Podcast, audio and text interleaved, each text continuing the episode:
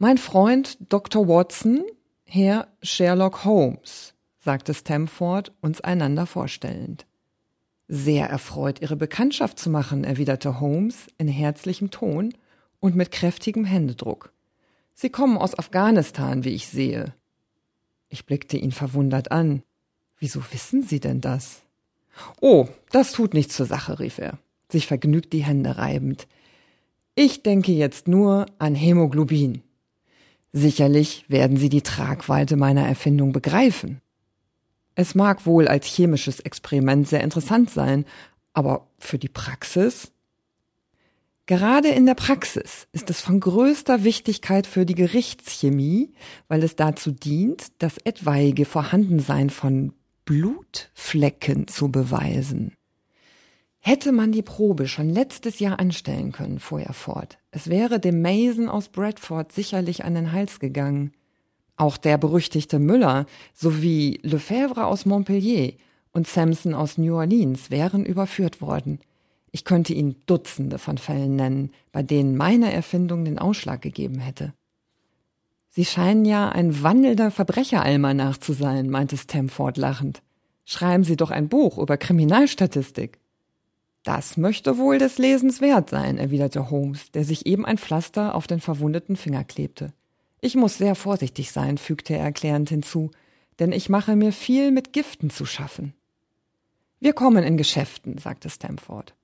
Mein Freund hier sucht eine Wohnung. Und da Sie gern mit jemand zusammenziehen möchten, dachte ich, es wäre Ihnen vielleicht beiden geholfen. Sherlock Holmes ging mit Freuden auf den Vorschlag ein. Ich habe ein Auge des Wohlgefallens auf ein Quartier in der Bakerstraße geworfen, das vortrefflich für uns passen würde, sagte er. Sie haben doch nicht etwa eine Abneigung gegen Tabaksdampf? Oh nein, ich bin selbst ein starker Raucher. Das trifft sich gut. Ferner habe ich häufig Chemikalien bei mir herumstehen, die ich zu meinen Experimenten brauche. Würde Sie das belästigen? Durchaus nicht. Warten Sie, was habe ich sonst noch für Fehler? Manchmal bekomme ich Anfälle von Schwermut und tue dann tagelang den Mund nicht auf. Sie müssen mir das nicht übel nehmen kümmern Sie sich nur dann gar nicht um mich, und die Anwandlung wird bald vorüber sein. So, nun ist die Reihe an Ihnen, mir Bekenntnisse zu machen. Wenn zwei Menschen zusammenleben wollen, ist es gut, wenn sie im Voraus wissen, was sie voneinander zu erwarten haben. Ich musste über diese Generalbeichte lachen. Ich halte mir einen jungen Bullenbeißer, gestand ich, und kann keinen Lärm vertragen, weil meine Nerven angegriffen sind. Auch schlafe ich oft in den Tag hinein und bin überhaupt sehr träge. In gesunden Zeiten fröne ich noch Lastern anderer Art, aber für jetzt sind dies die hauptsächlichsten.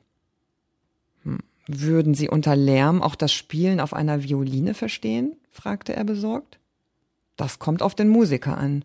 Gutes Violinspiel ist ein Genuss für Götter, aber schlechtes? Freilich, freilich, rief er vergnügt. Nun, ich denke, die Sache ist abgemacht. Das heißt, wenn Ihnen das Quartier gefällt.